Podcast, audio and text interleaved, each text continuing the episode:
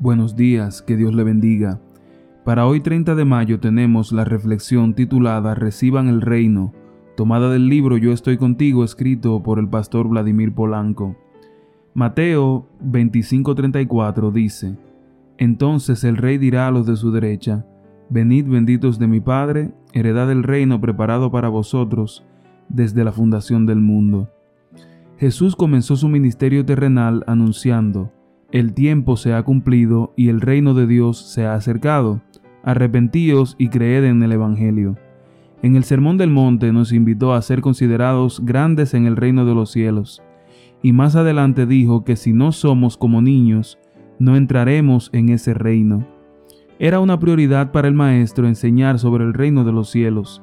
Sin embargo, un vistazo rápido a los Evangelios nos hará darnos cuenta de que la proclamación que el Hijo de Dios hizo del reino de los cielos se centró en atender las necesidades de la gente. El anuncio del reino celestial estuvo marcado por el alivio físico, emocional y espiritual de la gente que vive en la tierra. El reino llegó por medio de la fuerza de su mensaje y de sus acciones. En otras palabras, la proclama del reino de los cielos conllevaba un acercamiento a los hombres y mujeres terrenales. Jesús demostró que creía en el cielo transformando la tierra.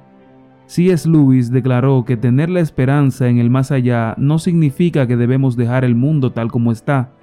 Si leemos la historia veremos que los cristianos que más hicieron por este mundo fueron aquellos que pensaron más en el otro.